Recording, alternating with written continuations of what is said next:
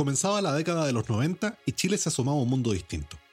El país recuperaba su democracia, todo parecía tener un color diferente y la banda más popular de la escena chilena preparaba el anuncio de importantes novedades. No te pares frente a mí. Los prisioneros ya no eran un trío. Por primera vez grababan con un prestigioso productor en el extranjero y en lugar de guitarras aceleradas, su cuarto disco iba a estar dominado por sintetizadores y secuencias. Corazones tenía que ser un disco distinto a los demás. Estreches de corazón.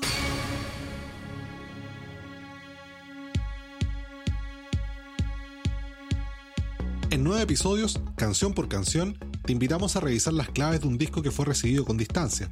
Te mostraremos los testimonios de quienes estuvieron allí y te contaremos el legado de un canto íntimo y electrónico que descolocó al medio e incluso decepcionó a algunos fans. A 30 años de su estreno, celebramos una de las obras más importantes de la música chilena, una apuesta doliente y personal de Jorge González que hoy es himno y referencia para toda una generación de cantautores pop.